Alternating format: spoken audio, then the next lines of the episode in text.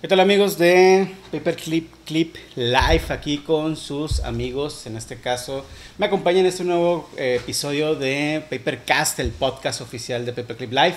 Eh, ya saben los camaradas de la vez anterior, nada más que ahora espero que sí nos podamos mover un poquito porque la vez pasada estábamos así como que... Cinco minutos y luego otra vez. ¿no? Fue, fue problema de la computadora. Estuve sobre confianza de mi propia laptop viejita que tengo y crashó Machine. Por eso en el YouTube no lo pude subir, ¿no? Nos van a acompañar el día de hoy. Eh, Arquiatos lo pueden encontrar, es quien nos acompaña en las transmisiones de gaming con Paperclip. Eh, nos acompaña su hermosa prometida que tanto lo menciona, Hola. Yvonne Grimm. Y aquí a un lado, el gurú del amor, ¿no? el hilo. Y bueno, un servidor, Aramis Franco. Y el día de hoy, precisamente para este nuevo podcast, en este nuevo episodio, eh, aquí a Arquiatos le dije, güey, es tu tema, ¿por qué no lo presentas? No, que yo no voy a hablar, que no sé qué. Pues órale, campeón. No lo quiso presentar, así que me toca hacerlo a mí. Vamos a hablar sobre cine mexicano. ¿Por qué, Atos? Vamos a hablar de cine mexicano. Porque Te se me- porque se me ocurrió, no, porque dijimos, este, una, una, este, algún motivo, pues acaba de pasar el 20 de noviembre, papá. A nadie le importa, pero. pues, no, de es hecho, hubo, hubo desfile. No. No hubo desfile, Sí, no, creo que no. Que no iban a desfilar nada más los marinos o algo así, Sí, que el- no. Sí, aquí en el. En el Walmart de Red del Valle. Ajá. ¿En serio? en en- ¿Qué? Nadie entiende porque hay puros náuticos viviendo aquí en Red del Valle. Ah. Atos, internacionalízate. O sea, la gente que nos ve desde Argentina no va a saber que es Real del Valle. Van a pensar que es una colonia de por allá. Piensa afuera, afuera. Pi- Piensa afuera, piensa afuera. Fuera de la caja. El caso es de que vamos a hablar sobre cine mexicano y en este caso voy a ceder la palabra al don patrón que lo cedió. ¿Por qué vamos a hablar de cine mexicano además del 20 de noviembre? ¿Cuál es la importancia ahora en nuestras nuevas fechas? Me comentaste que fuiste a ver una película. ¿Cuál fuiste a ver? Ah, sí, el. Nos vamos a ver, la vimos en línea porque este, creemos en el. Medios alternativos. Creemos en, la, en el apoyo al cine nacional como nunca antes. El medios alternativos. Ahora sí, continúa. Bueno, pues tuvimos la, la infortunia, yo podría decir, de ver la película de eh, Nueva Orden, esta película de Michel Franco, director que posiblemente recordarán por obras maestras, guiño guiño sarcasmo, de como es- después de Lucía, que es del 2015, creo 2014. 2012, ¿qué no es?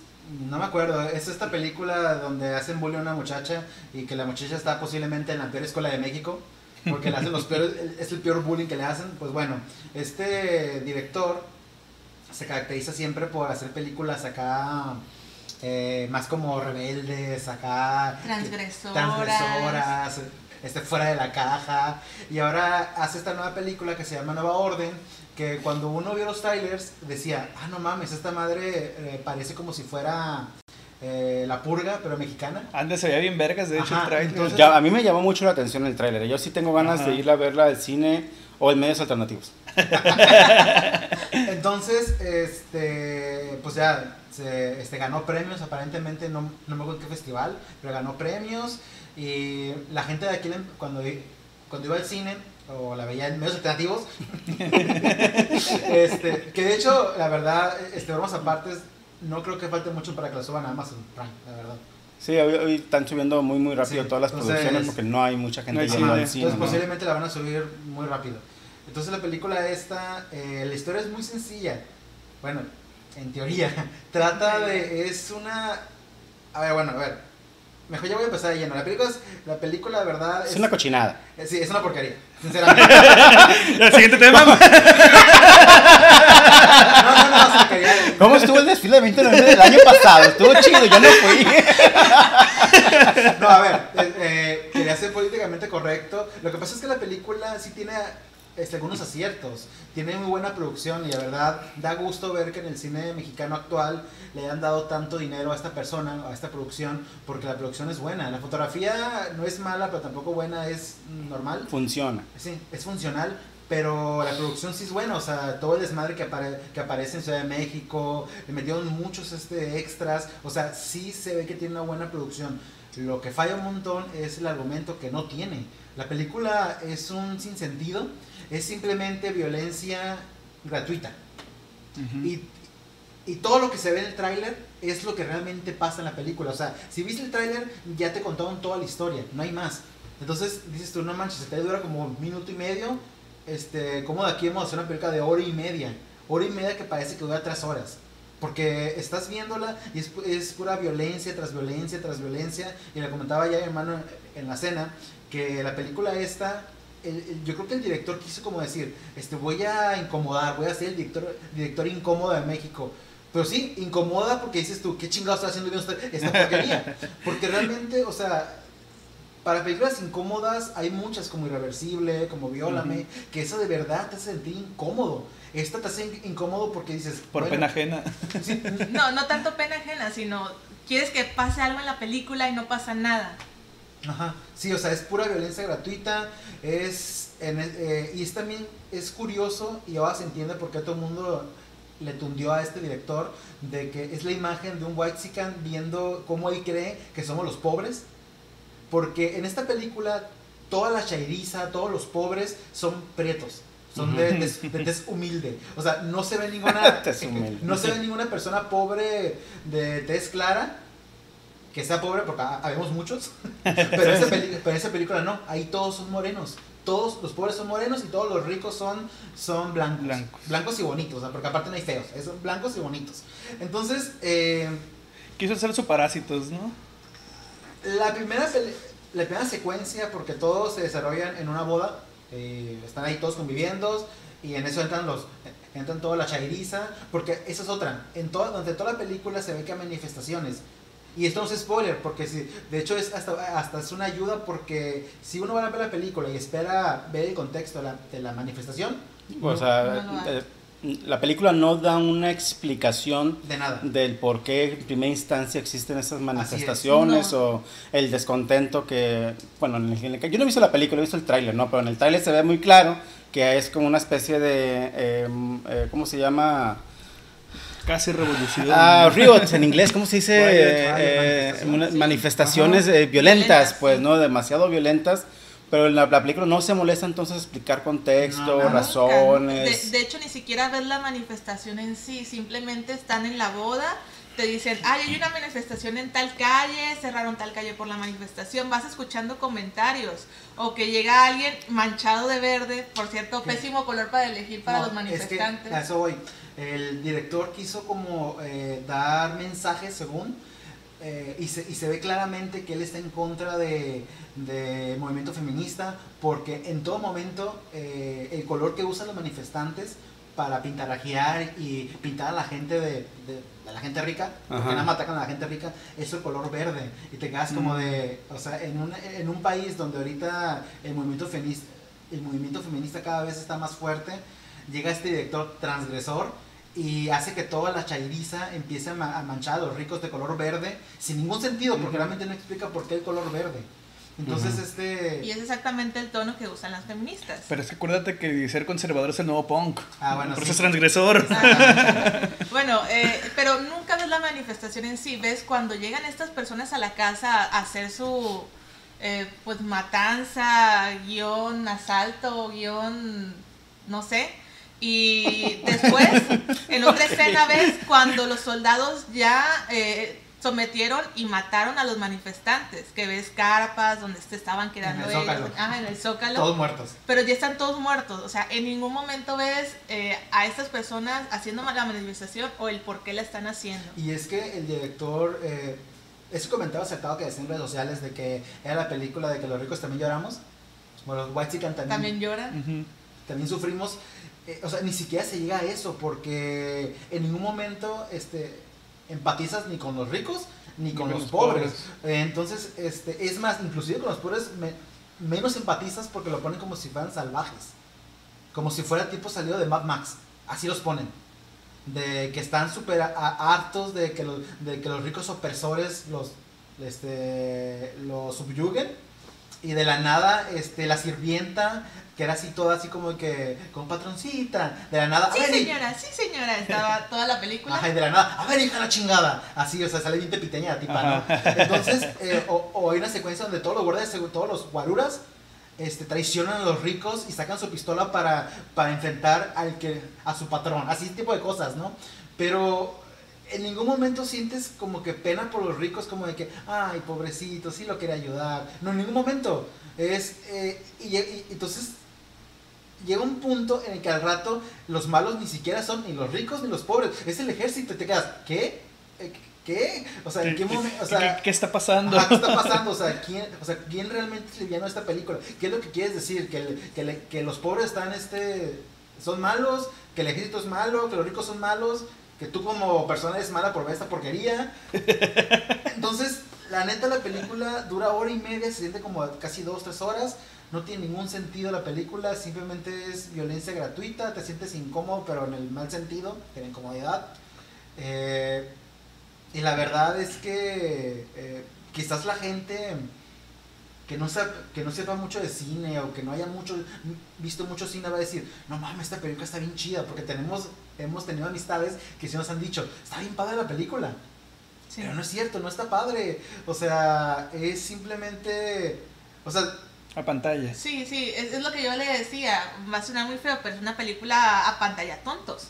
De que si no sabes de cine, ves violencia, ves que tiene una producción medianamente buena, que sí le metieron dinero, en automático crees que es una película buena. Claro. Y, y, ah, sumado al final, que el final a mí me pareció terrible, anticlimático. sí, además. muy anticlimático. eh, un final tan choqueante van a decir, wow, esta película jamás en el cine mexicano se ha presentado una cosa como esta. Entonces sí, cuando, cuando nos dijeron, está muy padre la película, la vimos confiados de eso porque eran personas que conocemos que son muy cercanas y Qué pues nos malos llevamos, gustos, ¿eh? sí, nos, nos llevamos una sorpresa muy mala. Lo- Los, públicos, de- bueno, el público común, que es esa- el, el gran ancho de la población, que vamos y vemos películas, que estamos cogiendo plataformas para ver las nuevas cintas, eh, tendemos a ser a veces muy impresionantes visualmente, ¿no? De, de- de ahí viene el éxito de películas como, por ejemplo, las de superhéroes, ¿no? Que hasta antes de la pandemia estaban pegando, pero con todo, ¿no? Y quedaron suspendidas películas como Wonder Woman, como. Black Black eh, Widow y no sé qué otras tantas películas por ahí, ¿no? Voy a aprovechar este momento primero para saludar al Eduardo Alfonso que pregunta de qué se perdió. Pues te perdiste de 16 minutos muy buenos de una plática intensa sobre la película Nuevo Orden, el podcast del día de hoy y esto es para Adler Blog. Bienvenido, mi buen Adler, ¿cómo has estado, canijo? Eh, el podcast del día de hoy estamos hablando sobre cine mexicano y empezamos con la película de eh, Nuevo Orden que estaban comentando aquí a Arquiatos y Eibom Grimm. Eh, por cierto, hablando de películas así similares, ya antes en el cine mexicano se han hecho películas que hablan acerca de violencia o violencia eh, tanto implícita como explícita. Por ejemplo, me acuerdo de, de Rojo Amanecer de los años 80, Ah. este, esta película que habla acerca de la masacre en Tlatelolco el 2 de octubre que nunca se olvida y habla acerca de la violencia pero todo está enfocado en un solo cuarto. Y es esta convivencia de varios estudiantes que logran escapar y están escuchando constantemente los balazos, los gritos. Y la película es muy intensa, jamás nos muestran un solo gramo de violencia. Y aún así está bastante cruda. Y es bastante cruda. Está esta otra película, Canoa, por ejemplo, Ah, sí. de Cázares, creo que se pide el director, Ah, sobre este grupo de estudiantes que hacen un viaje. Ajá. Este, van a. eh, va- va- van- no me acuerdo dónde van. El caso es que es en, un en viaje. Puebla, ¿no? Creo que van al. Pues van a- van- Toluca, creo pasan- que van al Nevado. Pues no sé, creo que van al Nevado de Ajá. Toluca, pasan, llegan al pueblo este de Canoa y para no explorar demasiado, los linchan. Está basado en, en hechos reales y también la violencia tiende a ser explícita con una producción propia también de principios de los años de los años 80, Es, ¿no? es película, pero Yo no- pasó, ¿no? Lo de Canoa. Está basado en hechos reales. Yo, yo repito, yo no he visto la película de eh, Nuevo Orden de Michel Franco. Me llamó mucho la atención por una simple y sencilla razón. Actualmente en la producción me- mexicana de los últimos eh, 10 años, por no poner más años todavía, este, hay un exceso de películas sosas y absurdas con temáticas muy simplonas, todas tirándole a tragicomedia o de plano comedia de la más este, Comedia baja romántica. calidad, comedia romántica de la más baja calidad. Piensen en cualquier película de Omar Chaparro y Marta Gadera. Tal cual. Entonces de repente... El Fridaverse. Sí, el, el Frida Ver, sí. De repente viene una película que trata un nuevo, una nueva temática y digo yo, órale, o sea, vale la pena ir a verla nada más porque al menos no está tratando de lo que el 80% de las producciones mexicanas que llegan a los cines o que llegan a plataformas están tratando. Ahora con la crítica que hace aquí Atos me, me deja mucho que pensar. Eh, definitivamente la tengo que ver, ¿no? Y me gustaría invitar a las personas que nos están viendo o que Ah. posteriormente nos van a, van a escuchar en nuestro canal de YouTube, por cierto, en Pepe Clip Oficial, que se va a subir en la semana el mismo podcast, este, que vean la película, que vean cine mexicano y que por su propia cuenta saben que digan si me gustó, no me gustó y por qué es esa situación, ¿no? Sí, es que es, es- es que es otro punto. Eh, aquí Steven y yo hemos ido, nos gusta mucho ir al cine, bueno, eso es de, de cajón, ¿no? Pero nos gusta bastante ir a ver películas mexicanas eh, porque es cierto, eh, el 90% de películas que, que llegan a los cines son películas eh, así medio burlonas, de comedia fácil, eh, familiares, ¿no? Pero es que la única forma de que pueda llegar mejor cine, porque sí lo hay, o sea, ha- hay muchos directores que hacen películas y nada más se estrenan en 10 salas en toda la República Mexicana. Entonces, yo personalmente creo que la mejor forma de poder apoyar a- al cine, a estos directores, al buen cine mexicano, es yendo a consumir, porque hasta que se consuma claro. y los y los, estos grandes consorcios como Cinépolis, Cinemex, vean que de verdad hay gente consumiendo cine mexicano, hasta entonces va a llegar la, la- el cine mexicano. Mientras tanto, nada nos cuesta eh, ir al cine a despegarnos un rato, porque para eso también es el cine, entrar al, al cine es atascarte de palomitas, de hot dogs y ver una buena, bueno, no, a veces no buena, pero, pero o sea, pero con el solo hecho de ir al cine, sentarte a la butaca es relajante. Y aunque- Entonces, y aunque sea mala, ya estando ahí Sí, hasta la disfrutas. Sí, o sea, dices, porque no, pues, puedes agarrar cura de lo mala que es la película. Ajá. Por ejemplo, eh, este, el año pasado, sí, el año pasado, este, aquí mi hermosa prometida me hizo ir a ver la de Un Papá Pirata, ¿se llama? Sí, ¿Cómo? un papá Un pirata. papá pirata. Pirata, porque sale un comediante Dime que trae un parche. eh, ah, Ojalá, ojalá. Yo imagino que idea. Hubiera de estado mejor. Imagino que sacaron esa idea de los comerciales de la piratería, ¿no? Sí, sí, Tengo yo- un yo papá pirata, creo. Sí, me acuerdo muy bien de, esa Salían frase. antes de las películas en los cines. Eh, Ah, sí, no, y también Era los VHS y DVDs Sí. aparecían de vez en cuando, sí. Y, y fuimos a verla porque a Ivonne eh, sale un estandopero que le gusta mucho. Sí, De otro eh, podcast, hermano, mentira. saludos, saludos. Eh, Bueno, sale Slobotsky, que es un comediante estandupero y hace po- el podcast De La Cotorrisa. de La Cotorrisa. Ah, ok. Ah, yo, ya. yo como fan de este podcast quisiera apoyarlo y pues invité a mi novio para, para no ir sola. Eh, y si la vi en la película no era tan buena, tampoco era tan mala y al final pasamos un buen rato. Sí, o sea, hay películas que de verdad te quedas tú, están curadas. Por ejemplo, las películas de, como aquí menciona mi hermano, las del Freeverse de, de Son un montón de sí, películas o sea, eh, de Omar Omar Chaparro Chaparro. y La verdad es que películas, o sea, son una ¿Cuántas van? tontera. ¿Como unas cinco o seis? Son una tontera, pero, o sea, te entretienes, o sea, y eh, a diferencia de otras películas que de verdad te quedas como la película que vimos que mi querido hermano nos hizo ver el domingo pasado. No, Ah, antes, antes- antes de llegar a eso, no todas las películas de Omar Chaparro y Frida y Frida y Martigadera, este entretienen, por ejemplo, eh, la de No manches Frida, yo la acabo de ver hace como un mes y medio, dos meses, porque a veces a, a mi esposa y a mí nos, nos da flojera estar al pendiente de lo que estamos viendo y ponemos como que algo de Alguna ruido de fondo en lo que estamos comiendo o agarrando cura, ¿no? Y pusimos No Manches Frida. Me gustó, me entretuvo. Dije, "Bueno, eh, me, con que me río un par de veces, para mí es más que suficiente para que la película funcione. Pero No Manches Frida 2 la quité. Yo creo no que vi manches. como, como unos 40 minutos. Traté de encontrar un sentido del por qué estaba yo viendo esa percochinada. y dije, no, o sea, no voy a perder mi vida en esta mamada. ¿Por qué me estoy Y- haciendo esto? Y es que ya he visto varias porque me llamó mucho la atención de toda, todo el, el hype en contra de las películas de Macha. Yo no las había visto, ya es que tienen, pues no manches Frida de cuándo es, como el 2015, 2016. Ya tiene tiempo, más yo no había visto ninguna de esas. Pues me aventé No Manches Frida 1, No Manches Frida 2, me aventé la de donde la hace de Pedro Infante, que no me acuerdo cómo se llama. Ah, de- pero ahí no sale Como, esta- caído, como caído del como cielo. caído del cielo con Omar Chaparro. Me, me aventé la de Todos caen, que vuelven a estar juntos eh, eh. Frida otra vez, pinche nombre. Que por cierto Marta Gadera y Omar Chaparro. es un refrito De de, de entre Hitch y cómo perder a un hombre en 10 días. Sí, es como una mezcolanza de Ajá, esas. entre las Y es que Frida sí. es un refrito de una película, creo que alemana. ¿Verdad? Sí, es, que era? es Es un remake, sí. Es un remake, ¿no? Espera, ¿producciones mexicanas haciendo refritos? Que... Pero siendo justos, porque la gente que nos, que nos vea o escucha va a decir que estamos hablando nada más de, de películas malas. Es que sí hay muchas películas buenas mexicanas. No, y de hecho quiero, he ido conectando, ¿no? Lo que, Sí. Todo lo que hablaste de Nueva Orden y que lo que comentó Aramis también. Ya se me olvidó qué, pero que comentó Aramis De- también. de- de Canoa, Rojo Amanecer. Simón. Creo que el cine mexicano es- está claramente dividido en etapas, ¿no? Pues ya ves que se los clasifican, que la época de oro y todo ese ching. Sí, esas etapas, ¿no?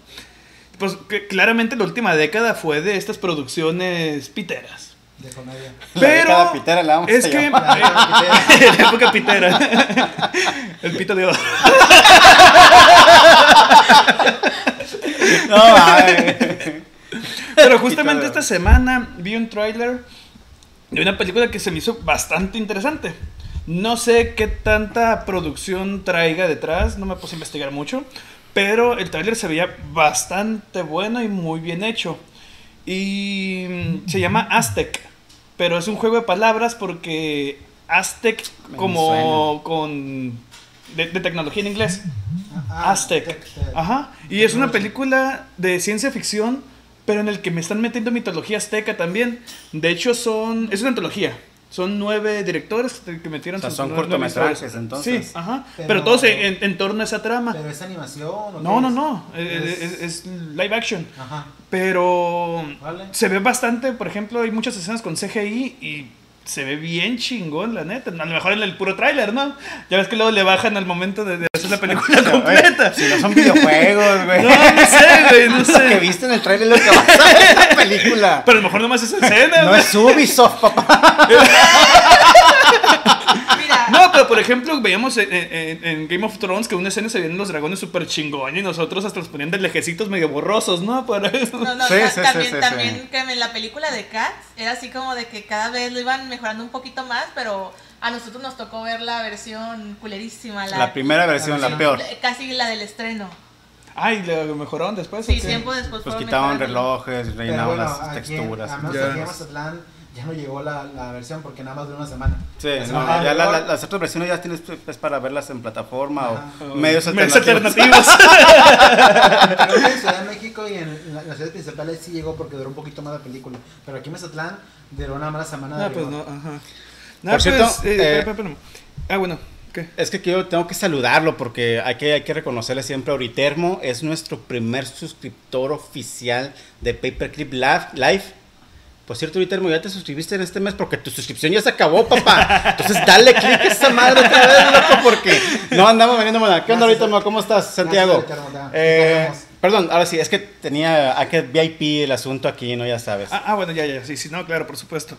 No, eh, tal vez, eh, no sé si son mis esperanzas para un buen futuro del cine mexicano, pero escuchar toda, que, que mencionas toda esta producción que hay detrás de Nuevo Orden y Ajá. haber visto este tráiler y que es una nueva década, ojalá Ajá. venga otra nueva De hecho- etapa para el cine De mexicano. hecho, ahora que con- mencionas eso, y yo creo que esto está dando. Por ejemplo, hay una película que ya llegó al cine, que queremos ir a ver, eh, que se llama El baile de los 41. Eh, sí. Ah, lo, lo vi en cartelera, pero ajá, no, no he visto el nada. película, ¿Es eh, mexicana? sí, es mexicana. ¿no? Eh, está levantando, digo, no la he visto y no he leído nada porque no me quiero, este, ¿cómo se dice? No me quiero es, predisponer a algo. Ah, la del porfiriato, ¿no? Ajá, ya, y, ya, es- ya. es- Ah, y- ya. y está padre como Sí, que sí, sí. ahora, eh, ojalá se empiece una nueva eh, eh, época de, bueno, de, películas mexicanas. Eh, eh, yo en personal me encanta el- la historia, la verdad, me encanta. Y la de nuestro país no es la excepción. Y esta película me, me, me llamó mucha atención porque están tomando algo que durante muchos años los, los historiadores ya decían entre, entre bueno, se creía de, de, de este del homosexualismo que hubo en la época de la Revolución Mexicana, del porfiriato. Eh, y cada vez salen más escritos de, apuntando de que algunas eh, figuras de la revolución eran gays o bisexuales. ¿no? Eh, Mis héroes patrios son gays. Oh my god. Me acordé, del- me acordé, me acordé del pedo que hubo por la pintura de Emiliano Zapata Ah, sí, montado en sí, el sí, caballo. sí, sí, Como sí, que sí, sí. muchos autores han, han- han declarado, han encontrado que Emilio Zapata era bisexual. Sí, hay muchas evidencias. Entonces, este, bueno, la película esta de- del baile de los 40 41. 41. que la verdad se, este, no me acuerdo el nombre del, del director, habla de que en la época de Porfiriato había este club de gente de clase alta, aristócratas, que eran gays. Entonces, este, o el, el- se supone que, que realmente eran 42, que al final a todos los, este, en la historia dicen que creo que los arrestaron, al- algo así pasó al final, pero a uno lo, lo borraron de la lista, porque ese 42 era el yerno de Porfirio Díaz. Oh. Órale. Entonces la película eh, aparentemente va, a- va a contar, a relatar eh, esto como el yerno, que pues siempre fue gay, ¿no?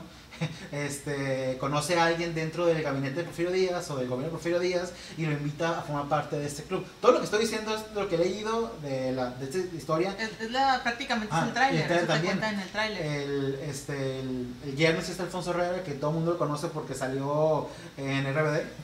Pero es muy buen actor. O sea, es de, Sí, los, de hecho es muy buen es de actor. los pocos actores que... que- De RBD que eran actores. No, bueno, iba a decir de, de telenovelas, que salieron telenovelas y hicieron actores. Por ejemplo, Gael García y Luna eran también actores de novela, Sí. pero eran muy buenos actores. Ay, pero esos eran actores así. uh, Ajá. Bueno, pero eran de niños, luego, luego Pero- saltaron pero este a, a- novelas. Entonces, esta película esperábamos que llegara porque se estrenó el viernes antepasado, creo. Y queríamos ver esa en lugar de ver la porquería de Nueva Orden. Pero no llegó. Además, aquí a nuestro ranchito acaba de llegar y pues no sé si vamos a ir al cine, si vamos a atrevernos o la vamos a buscar en medios alternativos para verla. Claro, claro, claro. Pero es que en este punto, este, retomo lo que hicimos hace otro día, de que no quisiéramos ver las películas en medios alternativos, al menos no en el cine mexicano. Si quisiéramos pagar Apoyarlo, ¿no? De cierta pues, manera. O de perdida esperarnos a que salga en Netflix o en Amazon, porque a fin de cuentas ya estás pagando y estás apoyando en- de, forma, de forma al cine, ¿no? Pero por ejemplo, este tipo de películas se me hace padre, sería chido que empezaran a crear una especie como de saga de contando las historias ocultas y secretas. Ah, de situaciones históricas. Y también está padre porque te habla acerca de un nuevo, ahora sí, un nuevo orden que está, que está viviendo México, pues de que los gobiernos están permitiendo que es- estas producciones salgan a la luz, pues porque, como dice, pues dijo mi hermano, pues va en contra de las, de las, de la imagen que tenemos de los, de, nos- de nuestros seres este, patrios, ¿no? Sí, de la que nos inculcan desde que éramos, desde que éramos niños en las escuelas. Permíteme hacer un paréntesis porque aquí el chat está que arde. Oh, con 6000 espectadores preguntando. Eh, primero, bueno, vamos a comentarle aquí. Adlet Blog pregunta qué les parece la película del precio del mañana, que creo que es mi película favorita. Eh, la del precio del mañana, si mal no recuerdo, es con este Justin Timberlake y eh, ay, es una de mis exnovias. Es la donde tienen los números aquí a un Sí. lado Oh, de, de ya, la vida y eso, ¿no? tiempo, La- a mí en lo particular la película me gustó. Se me hace sí, una sí, muy sí. buena idea el asunto de que utilizas el tiempo para pagarlo. Así que es bastante recomendable para pasar un buen rato por ahí. Atlet Blog. Eh, Daniel Ortiz, mi diosa hermosa. Un beso para ella. Liste a la hora de tomar. Jaja, acabas de arruinar la historia de la revolución y de los hombres Ey, no bigotones bien, y al- machotes. A la hora de tomar cualquier agujero es trinchera. Es que no lo quise hacer ver mal al Santiago, porque eres así. Que no ves que este podcast va a pasar a otros canales y lo van a escuchar mil y- miles y millones de personas. Bien, regresando a- al cine mexicano. Este, se me hace súper chingón, por ejemplo, a la, a la par de lo que mencionan de que Nuevo Orden en realidad no es tan una buena, tan buena producción, se me hace chido que se animen por lo menos a tratar de darle otra perspectiva Claro. a la convivencia mexicana. Vamos a llamarlo hasta ahí y lo voy a dejar. A contar ¿no? otras historias. A contar otras que no sea historias. siempre la misma. Eh, ahora que mencionas del baile de los 41, la lista de Schindler 41 de 1944. El baile de los 41. Eh, que menciona sobre el apartado, bueno, histórico no revelado. En mi vida había escuchado, yo no recuerdo al maestro Juanito contarme que había 42 homosexuales en la revolución. En todo México. En todo México, ¿no? O sea, así se me hace bien curado que, exacto, había 41 cabrones gays en la revolución. Y dije, no mames. Pero bueno, este, se me hace muy padre todo esto, ¿no? Pero siempre se han estado haciendo este tipo de producciones. No sé si ustedes recordarán entre los años de 1998 al 2010, todavía el 2011, empezaron a, hacer, a salir una serie de producciones mexicanas que tenían que ver con apartados históricos. Hicieron Hidalgo, Zapata. hicieron Ah, sí. Zapata, hicieron Arráncame la vida, basado en una época histórica. De los cristeros. Pero, de los cristeros, pero eh, basado en una novela de eh, Ángeles Mastreta, si mal no recuerdo. Ya hay muchas producciones. El problema no es que sigan haciendo o que se animen, el problema es que no lo apoyamos. Tanto el gobierno, eh, se ha estado rumorando, o sea, han, han salido varias notas por ahí que he leído que han bajado los recursos para el cine mexicano. ¿Y saben cuál es el principal problema aquí en México? No es tanto los recursos federales que puedan apoyar, sino que no hay inversionistas que vean al cine como un recurso, como lo hacen, por ejemplo, en Europa, obviamente en Estados Unidos Claro. hay chingo de inversionistas que encantados van y meten la lana para hacer las producciones, pero no las hay para producciones buenas. Porque sí hay inversionistas para producciones este, malas. Ahí tienes tú a Eugenio Derbez haciendo sus películas que, aunque entretenidas, pasan a la historia del cine como algo que se olvida por completo, ¿no? Yo he visto como unas tres o cuatro películas de Eugenio Derbez, pregúntenme los nombres. No me acuerdo de los nombres. Y es este curioso que menciones eso, porque siento que, que si bien no hay inversionistas, yo creo que por eso está teniendo este auge también las series mexicanas, eh, tanto Netflix como Amazon, como ellos están este, produciendo, que han tenido mucho éxito. Eh, yo sé que el podcast es de cine, ¿no? Pero también entra, entra ya en el tema, porque es curioso cómo, cómo pareciera ser como que la, el salvador de, de, de- de este cine sean las plataformas como Netflix y Amazon. pues. Se tienen que estirar. ¿Por qué? Porque nos los pidieron y pagaron 250 puntos para eso, estírense. Está,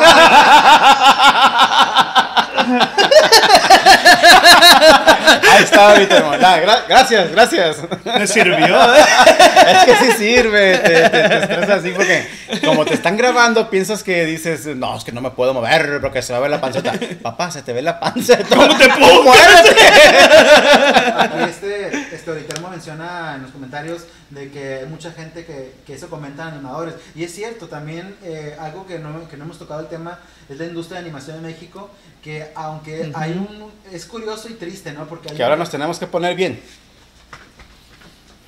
Serios. Ni modo, ustedes querían estar en este show. Perdón, disculpa. Este, o sea, que es algo triste y, este, pues sí, algo triste de que, eh, y curioso, que en México está, se está dando este auge en las, ca- en la, a nivel académico de que cada vez más hay carreras de animación, pero no hay trabajo en México para animación. Entonces, este, todos los animadores, la inmensa mayoría termina Bueno, trabajando. bueno. p- ¿Para qué hay trabajo en México? No para nada. Pero Para vender esquites hay un chingo de es el punto, en la o sea, esquina. o sea, ese es el punto, o sea, por ejemplo, eh, quizás no hay trabajo para nadie, el poco trabajo que hay, que es para ciertas carreras, carreras como, por ejemplo, obligan a que otras carreras que no tendrían que estar ahí estén metiéndose. Por Claro, ejemplo, sí. los animadores, que ellos no deberían estar haciendo trabajos de diseño, de diseño De gráficos, diseño gráfico. pero se ven obligados a trabajar de eso porque no hay de otra. Entonces, eh, aquí en México, la uno, por ejemplo, ir tan lejos, México también hizo su, su película de Día de Muertos, que se llama Día de Muertos. Ajá. Cuando Sí. que Disney, aparte de que intentó robarnos el, El este, nombre. el nombre y registrarlo, y se la pelaron este... Eh, se me hizo una ojetada, ¿eh? Ajá. Sí, o sea, porque... Se me hizo una o sea, ojetada hecho y derecho. Para que cada vez que alguien use de Muertos tenga que pagar la Sí, ya, ya ¿no? ninguna empresa podía usar Sí, aquí en. México. Entonces- Iba a poder usarla. Entonces se la pelaban bien rico, ¿no? Entonces... Eh, Le pero faltaron manos para venir a... Para venir a registrar ese nombre. Pero por ejemplo, o sea, si es, si da un poco, o sea, eh, pues tocaba el tema este, ¿no? De que, de que como no hay in- inversionistas que, que- que crean en los, pro- en los productos mexicanos, es un poco triste que todo el mundo, que, que a, a todo el mundo conozca Día de Muertos y todo el mundo hayamos llorado con Coco, que es algo completamente Ajá. gringo, a que esta película de, de Día de Muertos, este, nadie la vio, Es verdad, yo no la he visto. Yo no la vi. Yo tampoco la he visto. Y, o sea, Y no hay la otra, vi, ¿no? La de Árbol de la Vida, creo, algo así. Ah, el árbol de la vida, sí. Pero, es, ¿Pero esa es mexicana o no? DreamWorks, creo. Ah, ok, ok. no no. O, no, me- no me acuerdo, es de una a, compañía a- gringa. a lo que voy de que, de que no hay gente que invierte, entonces ves la película del Día de Muertos, porque he visto trailers, he visto críticas, y pues sí, se ve así como bien chafita comparado Sí, con... pues en comparación con Pixar, pues. Pero también, o sea, también siento que más allá de la inversión, eh, también para ciertas cosas hace falta más como, no sé si, si, si esa misma falta de inversión de que no haya tanta creatividad para los guiones o que no sé, no sé qué pasa ahí, pero la película... lo- Perdón que te interrumpa, pero es que lo mencionaste con lo de los guiones. Puede ser un factor muy importante.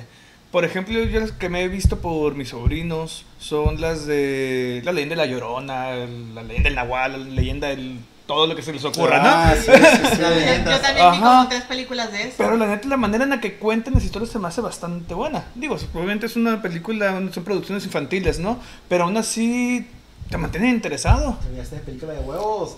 Dice Santiago eh, Oritermo que la película, el libro, no el árbol, el libro El de la libro. vida, el árbol de la vida es de Dar Aronofsky. Eh, Darren Aronofsky, el libro de la vida lo pueden encontrar en Amazon Prime, que por cierto, estamos en Twitch, patrocínanos, güey. Amazon, patrocina. Un equipo chingón. no. Una mesita más grande, no sé. Bueno, ¿En qué Eh, sí, ya no nos vamos a quedar callados. sí. Estaban hablando de los guiones y la manera en la que se cuenta la historia. Fíjense, regresando un poco, eh, bueno, ya, ya eh, hablamos de la animación mexicana, que no hay. Básicamente. eh, no, no sé mucho del tema, pero creo que en México solo hay como dos casas productoras. Creo que una es Anima y la otra no recuerdo el nombre. ¿Por y qué no le preguntas que- ahorita al molesta animador? Ah, eh, ahorita Hermosillo, ¿sabes el otro nombre de la, de la otra casa productora de animación? Ahí nos los pones en los comentarios. Por favor. Y eh, hace poquito Y Cartoon y Network también. hizo una con Alan y Turiel para crear la serie de villanos, que es una serie animada mexicana. Sí. Pero hubo muchos problemas en cuanto a la producción. que Huevo cartón te pregunta. ¿Qué? Huevo cartón te pregunta. Que sí, la otra compañía. Ah, no recuerdo el nombre, la verdad. A lo mejor es esa, la de Huevo Cartón. Pero sí se ha visto como mucha mucha problemática alrededor de la, de la producción de animación en México. Lo que pasa es que animación es muy caro. Eh, el tipo de equipo que se ocupa y la cantidad de tiempo. A lo mejor ustedes no lo saben, yo sí. eh, esa película de animación de Día de Muertos, que se llama Día de Muertos, que puedes encontrar en Amazon Prime, por cierto, creo que duró cerca de 10, 12 años en producción. Antes, 10, 12 años antes de que saliera la película de Coco. ¿Sí? Y de hecho tuvieron que atrasar el estreno de la película de El, libro el, el libro de los muertos porque se estrenó Coco. Libro de la vida, ¿no? Pues es como es la misma chingadera, libro de muertos. Esa Primero película. fue el libro de la vida y luego fue Coco. Ah, entonces lo tuvieron que adelantar. El caso es que iban a caer en la misma fecha, porque si se acuerdan el, el de los de Disney, pues agarraron el 2 de muertos que no se olvida, ¿no? ¿Los de muertos? Sí, espérate, se escuchó extrañamente real el pedo ahí.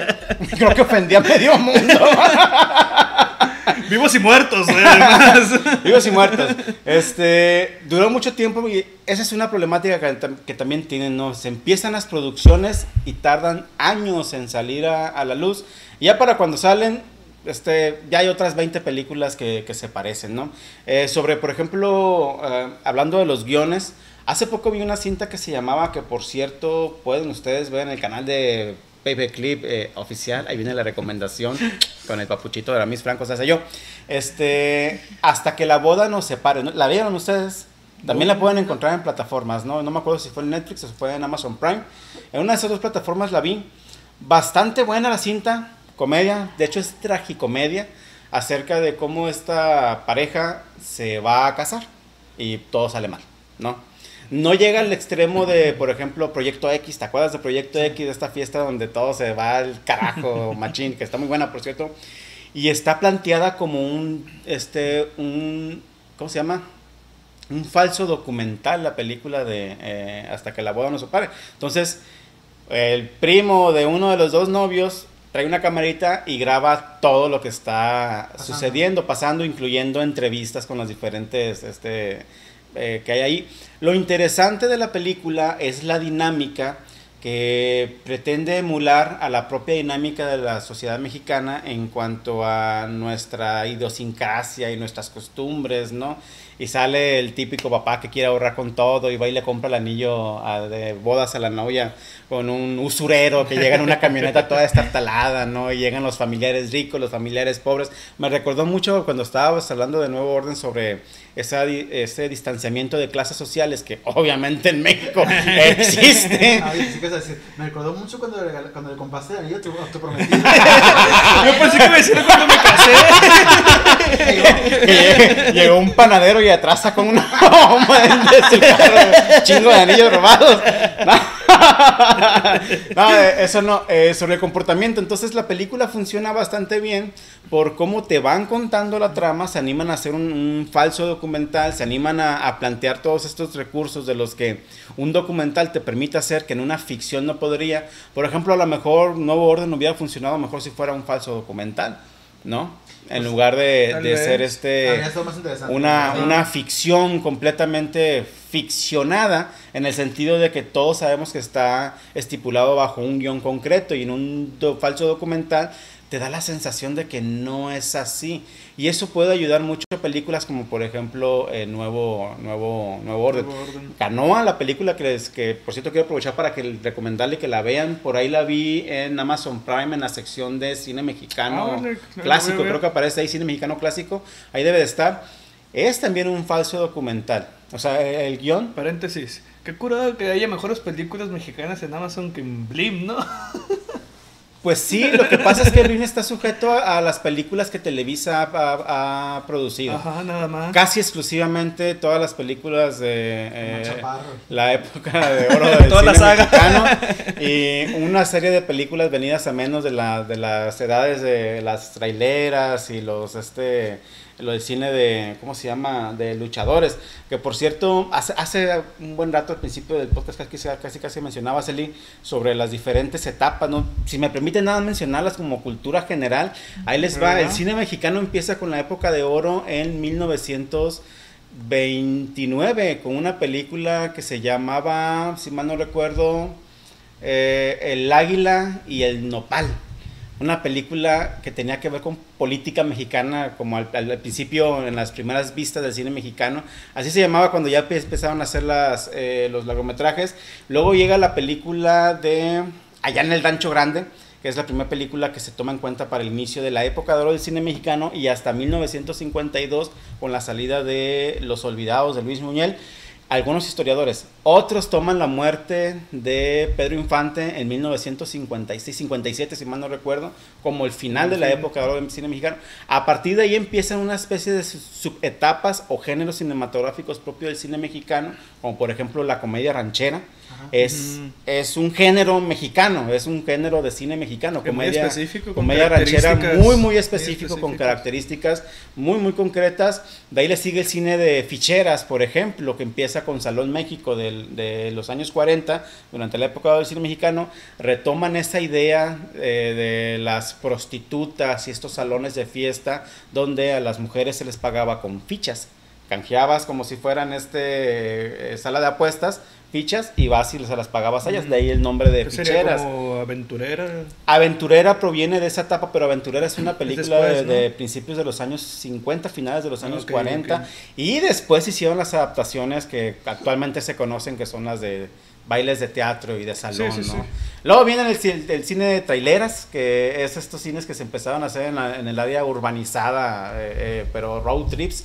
Luego viene el cine de luchadores, que por cierto el cine de luchadores este en, en Europa lo consideran cine de arte. Las Neces- películas de necesitamos había una- escuchado El. Santo. Una nueva saga de todas esas películas. A mí me encantaría güey. ver una nueva película donde volviera a explotar ese amor que México le tenía a los luchadores mexicanos, güey. Imagínate ahora con la tecnología actual, un par de encapuchados chingándose a madrazos a, Güey, una bola de, de- de cholos, güey, en un estacionamiento. Y que fueran como una especie de superhéroes. Tal vez si al estilo de The Boys. hubiera salido Nueva Orden, güey, hubiera sido una mejor película. La neta, la neta, una buena película de ese acto, yo creo que sí pegaría con, con- con todo lo que hay. Porque no, pues podrían mezclar. llenaría mucho el aspecto eh, nostálgico de todas las, todas las familias Yo, yo tengo ahorita 34 años. A mí me tocó ver todavía algunas películas, pero cuando ya estaba Octagón y Atlantis, ¿no? Y a colorido de las peores que podías encontrar. Ya ah, en 1989 empieza lo que se le conoce como la nueva ola, la nueva ola del cine mexicano o el nuevo cine mexicano que empieza, muchos dicen que empezó con González y con, con González Iñárritu, pero en realidad empezó con Alfonso Cuarón con la película, eh, ¿cómo se llama? Te, dije el nombre otro día. Esta cinta de Alfonso Cuarón, solo con tu pareja, solo con tu pareja. Esa sí va a ser más difícil de encontrar, pero en medios alternativos estoy seguro que sí lo hacen. Solo con tu pareja, esta película comedia romántica que sale este Alcázar, no, ¿cómo se llama? No me acuerdo el nombre. Véanla, véanla, vean la película, ¿no? Y bueno, hasta ahora la nueva época de cine de oro, el pito de oro que le mencionó el Nick, que va a corresponder del año 2010 al 2020. Por películas piteras chaponas, ¿no? Entonces, si bien es cierto que actualmente la- el cine mexicano está atascado como hace unas semanas, ellos dos me obligaron a ver una cinta asquerosísima nosotros. que se llamaba... ¿Cuál? ¿La, la de cuarentena o la de A ver, veinteañera? yo les voy a contar No, no, no, no, no, la real es la mía, la real es la mía. No, no, eh, teníamos que ver una película mexicana porque ya habíamos dicho el tema del podcast de hoy. Y buscando en Netflix y Amazon, pues De la que te Teníamos salvaste, que güey. elegir De la que te muchas salvaste. mi novia aquí dijo, hay que ver esta película. O yo dije, hay que ver la serie de esta Dimensiones conocidas. Pero Muy buena la nuestro anfitrión, Aramis, estaba muy renuente a verla, perdón, estaba muy insistente en ver la película de veinteañera, divorciada y fantástica. Le dimos, le dimos como cinco opciones diferentes y al final la puso porque él quiso. Porque, porque aparte de esta película también tiene su, su, su prima hermana que se llama Treintona. Son del mismo director, eso es interesante, ¿eh? Hay un ñeraverso. Ni era ver. Sí, y ya está la de treintañera, ya está la de veinteañera y próximamente probablemente la de Cuarentona. cuarentañera. ¿Y no tiene que ver con la novela de 40 y 20? No. No. Son del mismo universo. No creo, no creo. Es un mismo director que decidió hacer dos películas independientes con el mismo nombre, nada más que una se llama Veinteañera, Divorciada y, Y Fantástica. Fantástica, la otra es Treintañera, Soltera y Fantástica. Fabuloso, no. O Fabulosa, algo así, ¿no? Sí. Y aparentemente algunos de los personajes son, se correlacionan. No hemos visto la de Treintañera, a lo mejor hoy la vemos o en la semana nos, nos proponemos ver la Ñeraverse. La Ñeraverse. La película es una cochinada de principio a fin. No logra tener eh, ningún sentido. Para empezar, el guion es un poco confuso. Batallamos un montón los tres para determinar cuánto tiempo había pasado entre una acción y la otra, porque los días parecía que duraban 48 horas. nunca oscurecía o nunca amanecía y pasaba un montón de cosas Ya- en lapsos donde el sol imposible que nunca pasara. cambiaba. ya había pasado más de la mitad de la película y hasta el momento no se había mostrado una vez que fuera de noche. ¿Sí? Y de repente estaba hablando por teléfono desde la chava, desde su casa que se veía súper iluminado, más iluminado que aquí, eh, con su expareja, que no es spoiler porque en el nombre lo dice Sí. que ya está divorciada, eh, y el chavo está en la misma ciudad los dos, eh, y él está en una como tipo azotea donde ya se está ocultando el sol. Sí. ¿Sabes a mí cuál, cuál fue la que más, más me secuencia. molestó con, con el asunto de la secuencia? Cuando va a su trabajo en la mañana, se ve que dura un rato trabajando ahí porque hace remodelaciones al lugar y todo.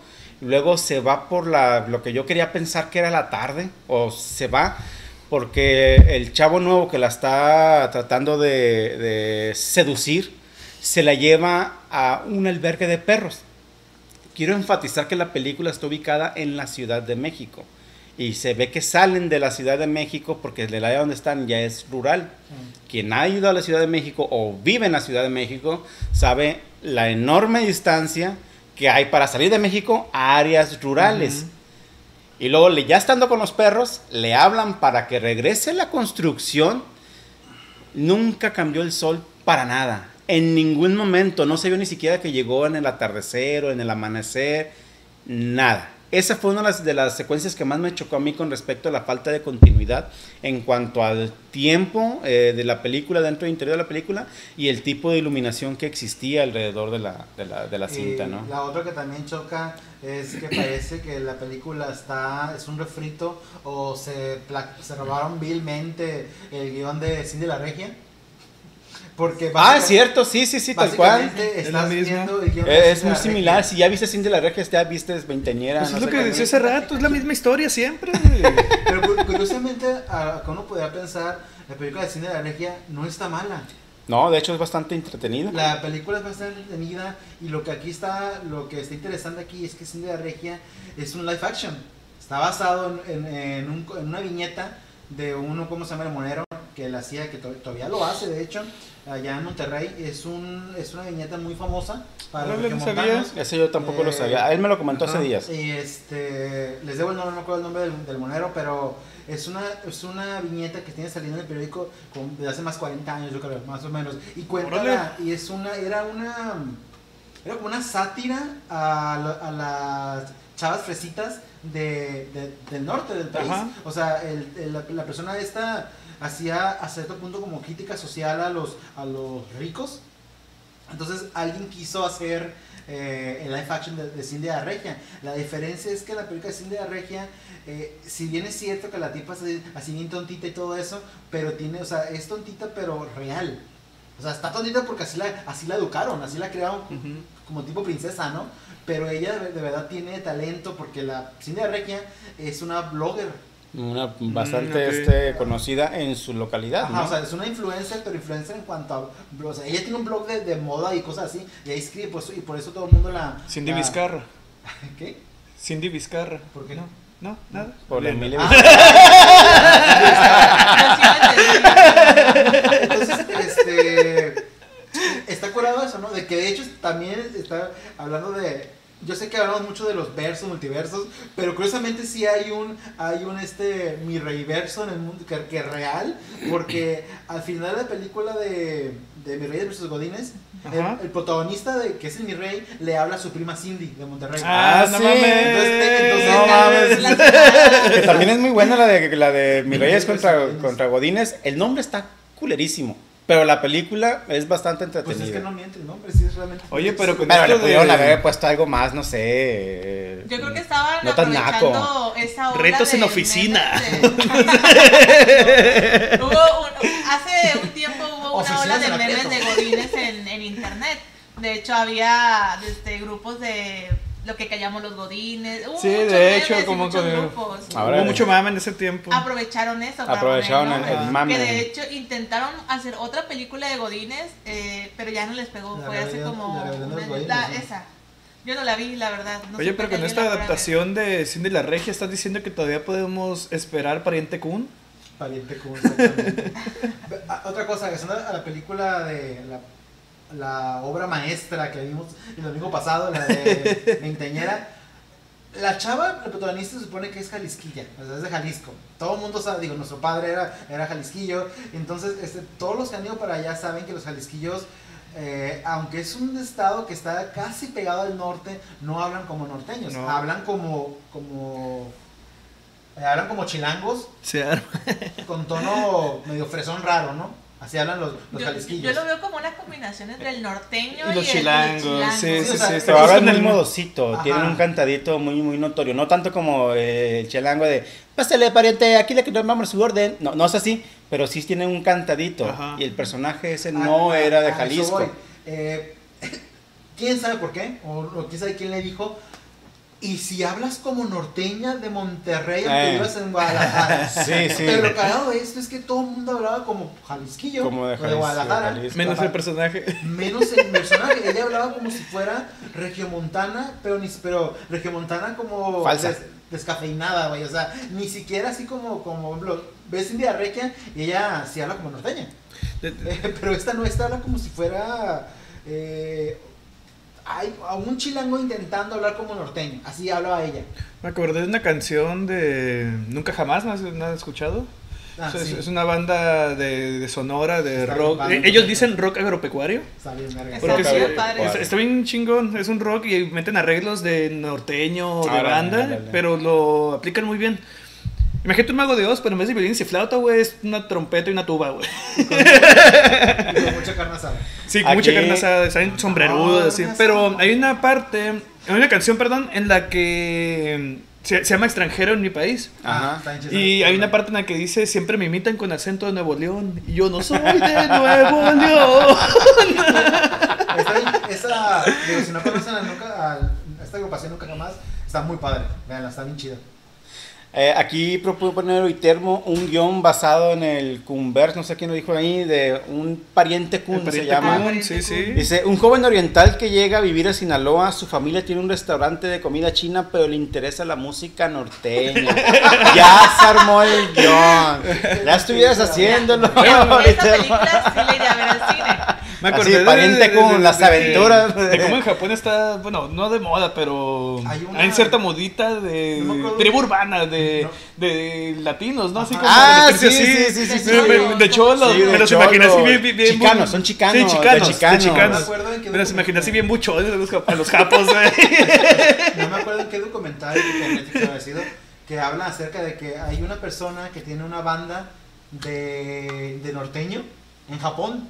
Fue, La lo, lo pasaron por Facebook. Por ah, sí, Ah, por fue una noticia que estuvieron compartiendo mucho Sí, en Facebook. hay una banda en Japón que el, el, todo, el, bueno, el líder y todos los miembros son, son fanáticos de la música norteña y la música de banda. Pero son Entonces, japoneses pero ellos. Son japoneses y tocan A en japonés.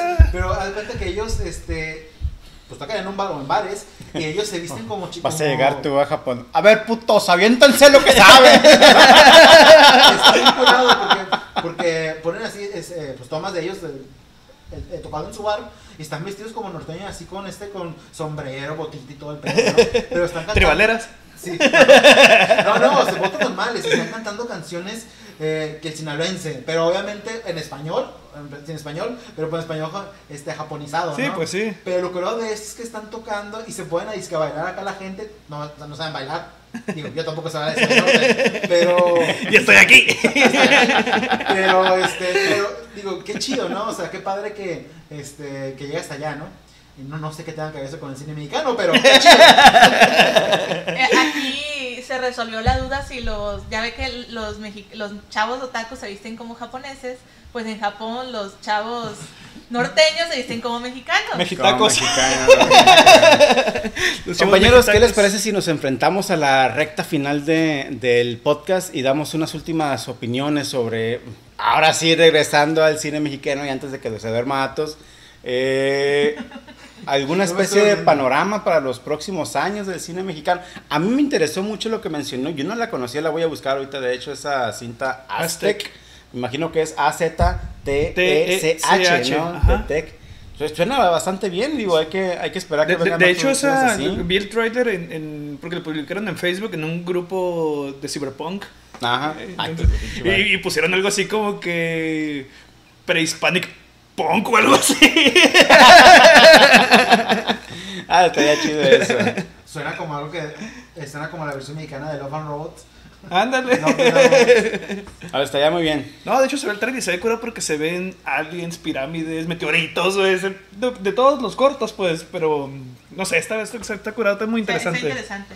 Pues yo creo que no queda más que invitar a las personas a que vean cine mexicano, ¿no? Ya sea en el cine que vayan, aunque no es recomendable, que la vean en plataformas digitales. Sobre todo en Amazon Prime sí hay una muy buena y muy grande selección de películas mexicanas de todas las épocas de México, ¿no? Omitan todas las del Commander y la de... Mazatlán el- contra Culiacán. El y levantado se volvió a acostar y la trilogía de Mazatlán contra hay- Culiacán. Ajá. Ya hay tres, creo que están trabajando la cuatro. Hay una en YouTube que se llama El Diablo de Culiacán. Es de un vato que llegan, a- lo matan, pero hace un pacto con el diablo y el diablo se le mete literal. Entonces va con estos poderes sobrehumanos a asesinar a toda la raza A de narcos que lo mataron. Es Como un arco cuervo. satánico. Es un hasta arco arriba. satánico, o sea, se- O sea, como el cuervo, como el cuervo, así, similar. Como el cuervo, como Spawn también. Ah, Como sí. así, el diablo de Culiacán o el diablo de Sinaloa. Creo que ya hice Ya la quiero ver. lo más cagado es que sí la vendía. Me, me la vendiste. No, Sí, gra- no, gracias. no la gracias. veas, no, no la veas, este está, está hecho por estas papá e hijo, se dedican a eso, uno se llama Miguel no sé qué, el otro es Miguel Ah, Junior y no, no, no, no, no, no, bueno sí, pero no, tienen más de 50, 80 producciones, tienen su propia casa productora, hacen una película cada dos o tres meses. No mames. Sí, y todas están en YouTube, tienen millones de vistas. No, no estoy bromeando, ahí está un alumno mío en una clase de cine, de hecho cuando terminó de platicar bien emocionado, lo saqué a la chingada del salón. Salte y no a. Y por culpa de él me enseñó la película de El Diablo de, de De Culiacán, Culiacán. ¿no? Eh, los highlights de la película, porque la estuve adelantando y que no quiero ver toda esa onda por completo. No, pero pues ahí está, ya lo mencioné. No dejen de ver cine mexicano y pues este, entonces sería hasta aquí por el programa del día de hoy. No olviden, por favor, darnos seguir o suscribirse en la plataforma donde lo vayan a ver ustedes. En este momento estamos por lo pronto en Twitch y en YouTube, donde vamos a estar compartiendo el podcast. En Twitch nos encuentran en vivo todos los domingos alrededor del mediodía y en Paper eh, Clip oficial de YouTube lo van a encontrar en la semana por ahí del martes en la tarde. Ya va a estar arriba este segundo episodio. El primer episodio no se subió porque hubo problemas técnicos, pero ese segundo espero que con la mejora de dos micrófonos viejos se haya escuchado bastante mejor, ¿no? Algunas palabras de despedidas para su mamá, para su abuelita. Podemos terminar cerrando la. Agárrala, tú, tranquilo. Se va bien extraño porque nos vamos a hacer hasta la próxima, va a ser aquí, luego ya tengo que voltear yo, picar apagar. acá, apagar, y ustedes se van a quedar así, ¿no? Ven, nos vemos Hasta la próxima. este el próximo programa, que tengan un dices. excelente día y hasta la próxima. Adiós.